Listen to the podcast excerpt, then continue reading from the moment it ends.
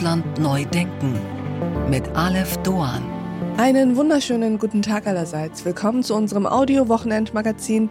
Wie schön, dass Sie dabei sind. Wir freuen uns heute über Polarlichter am Nachthimmel Deutschlands. Wir empfehlen Ihnen den großen Gustav Klimt.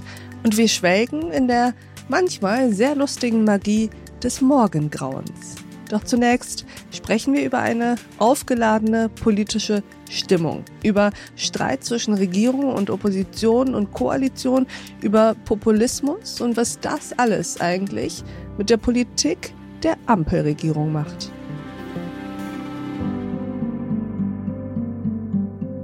Wir leben in aufgeladenen Zeiten. Aufgeladen, damit meine ich, dass kaum eine Debatte mehr sachlich geführt wird.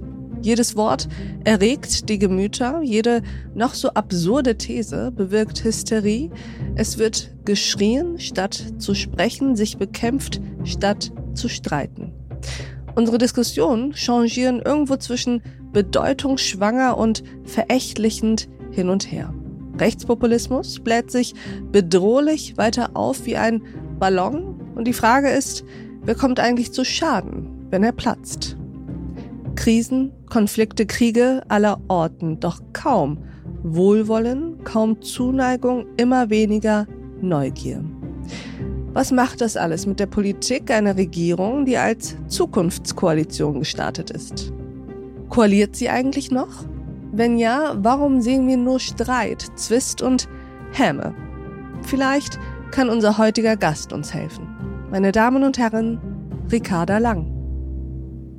Ich bin Ricarda Lang, ich bin 29 Jahre alt, komme ursprünglich aus Baden-Württemberg, aus Nürtingen und bin seit mittlerweile fast zwei Jahren Parteivorsitzende von Bündnis 90 Die Grünen. Und ich freue mich sehr, dass Sie heute hier sind, Frau Lang. Es sind aufregende Tage. Es waren aufregende Monate und Jahre. Ja. Wie geht es Ihnen eigentlich im Moment? Mir geht es im Großen und Ganzen gut. Ich bin immer noch froh, dort zu sein, wo wir sind, gerade als Grüne.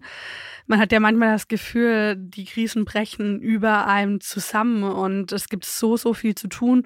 Und dann denke ich mir manchmal, was wäre eigentlich die Alternative? Wir säßen gerade in der Opposition, könnten zwar Vorschläge machen, aber nichts davon umsetzen. Und dann bin ich eigentlich verdammt froh, dass wir gerade Verantwortung tragen, auch wenn es anstrengend ist. Ja.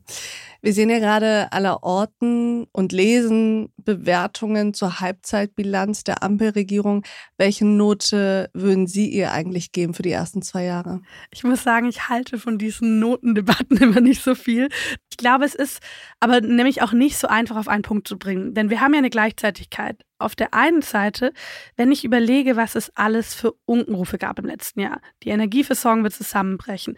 Die Solidarität mit der Ukraine wird verschwinden, sobald es mal einen Tag kalt ist. Es wird der Winter der Wut kommen. Und das war, ich meine, es gibt immer die, die gerne Kapital aus Angst schlagen, aber es war jetzt nicht nur dumme Angstmacherei, es gab ja auch einen Grund. Putin hat Energiepreise als Waffe eingesetzt gegen uns, um uns hier zu spalten.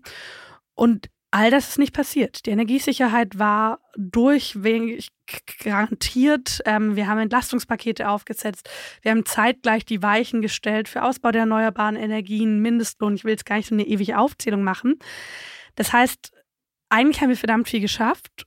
Und gleichzeitig muss ich schon anerkennen, dass wir gerade eine Situation haben, wo trotzdem viele Menschen das Vertrauen in politisches Handeln, vielleicht auch ein bisschen in demokratische Institutionen verloren haben und das ist natürlich, was man scheiße ernst nehmen muss als Politiker. Woran liegt das? Was ist Ihre Erklärung dafür? Wenn wir jetzt gerade auf die jetzige Zeit schauen, dann merke ich, dass ich eigentlich ganz häufig sehe, dass sowohl der politische Streit als auch die politischen Kompromisse beides so ein bisschen feindselig betrachtet wird. Also da ist auf der einen Seite immer dieses, die Ampel streitet zu viel. Ich denke, ja, ich glaube, es würde uns ganz gut tun, manche Debatten am Kabinettstisch zu haben und nicht auf Twitter. Aber eigentlich ist es ja auch eigenartig, dass Streit plötzlich als so was Schädliches wahrgenommen wird in der Demokratie, wo er eigentlich zum Geschäft der Demokratie dazugehört, eigentlich lebenswichtig ist. Denn an einem Wahltag gehen Leute los und wählen unterschiedliche Parteien, weil diese für unterschiedliche Dinge einstehen. Wenn sie unterschiedliche Ziele Ihnen, haben. Aber der Streit ist doch dann fruchtbar, wenn er nicht innerhalb einer Regierungskoalition ist, sondern vielleicht zwischen Opposition und Regierung und der Streit in einer Koalition sollte eben vor geschlossenen oder hinter geschlossenen Türen stattfinden und eben nicht öffentlich. Ich glaube, er ist vor allem dann fruchtbar, wenn er in der Sache ist. Denn ich finde auch in einer Koalition, um Dinge zu ringen, dann man wird ja nicht an dem Tag, wo man einen Koalitionsvertrag unterzeichnet, ist man plötzlich ne, miteinander verheiratet und sagt, wir, wohl auch in einer, in einer Ehe haben wir auch nicht immer die gleichen Meinungen, aber man wird ja nicht plötzlich eins und hat die gleichen Meinungen, vor allem wenn man dann einen Koalitionsvertrag vereinbart, wie wir es getan haben und plötzlich kommt durch den Angriffskrieg auf die Ukraine, wird alles auf den Kopf gestellt, man muss 100 Entscheidungen neu treffen. Aber ich glaube, was das Problem ist, und das bringe ich nochmal dazu, dass auch der Kompromiss ja oft verächtlich gemacht wird, da dann eigentlich gesagt wird, warum haben sie jetzt ihre Punkte aufgegeben, das ist doch Verrat. Und ich glaube, beides hängt ein bisschen miteinander zusammen. Und zwar, dass die Leute dann anfangen, Vertrauen zu verlieren, wenn sie das Gefühl haben, es geht nicht um mich, es geht nicht um das Land, es geht nicht um meine Lebensverhältnisse, meine Zukunft, sondern es geht um Spiel wer gewinnt eigentlich? Wer hat einen Punkt gemacht? Wer hat sich vielleicht ein bisschen besser dargestellt?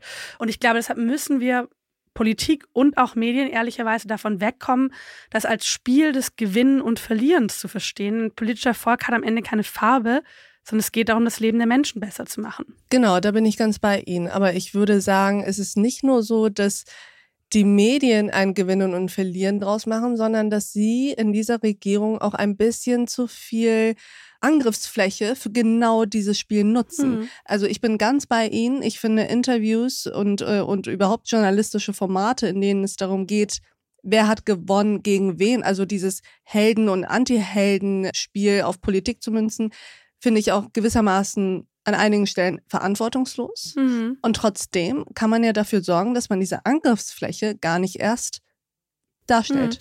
Ich glaube, dass wir da auch Selbstkritik üben müssen, denn wir sind natürlich erstmal diejenigen, die das Material dafür liefern. Wir sind diejenigen, die dann auch häufig mal, dann werden irgendwelche unter zwei Papiere gemacht und dann wird da gemarkert, wer hat sich an welcher Stelle durchgesetzt und sowas. Das ist ja eigentlich, wenn man ehrlich ist, ein bisschen Bullshit.